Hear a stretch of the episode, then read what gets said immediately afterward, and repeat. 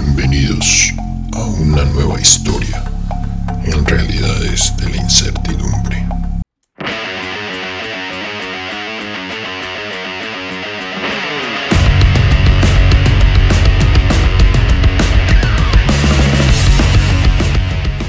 Mentira.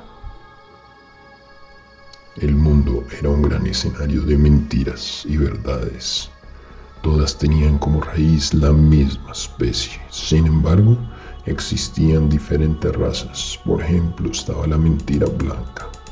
Se creía superior a todas las demás y con su cara de yo no fui, infectaba a todos con sus cuestionables ideas. También estaba la mentira negra, odiada y rechazada. Esta mentira siempre estaba presente en los trabajos sucios en el bajo mundo. Menos comunes también se encontraban las verdades a medias, una raza considerada como antinatural. Varias veces se había discutido acerca de sus derechos en la sociedad, pero nunca se habían aprobado. Si la mentira negra no la querían las otras mentiras, la verdad a medias no era querida ni por las mentiras ni por las verdades.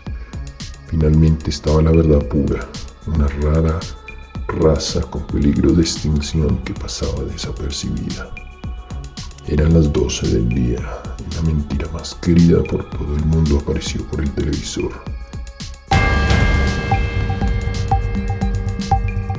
Se trataba del presidente Pepe, resultado de una aventura entre una verdad a medias y una mentira negra. Era considerado un perfecto representante del pueblo.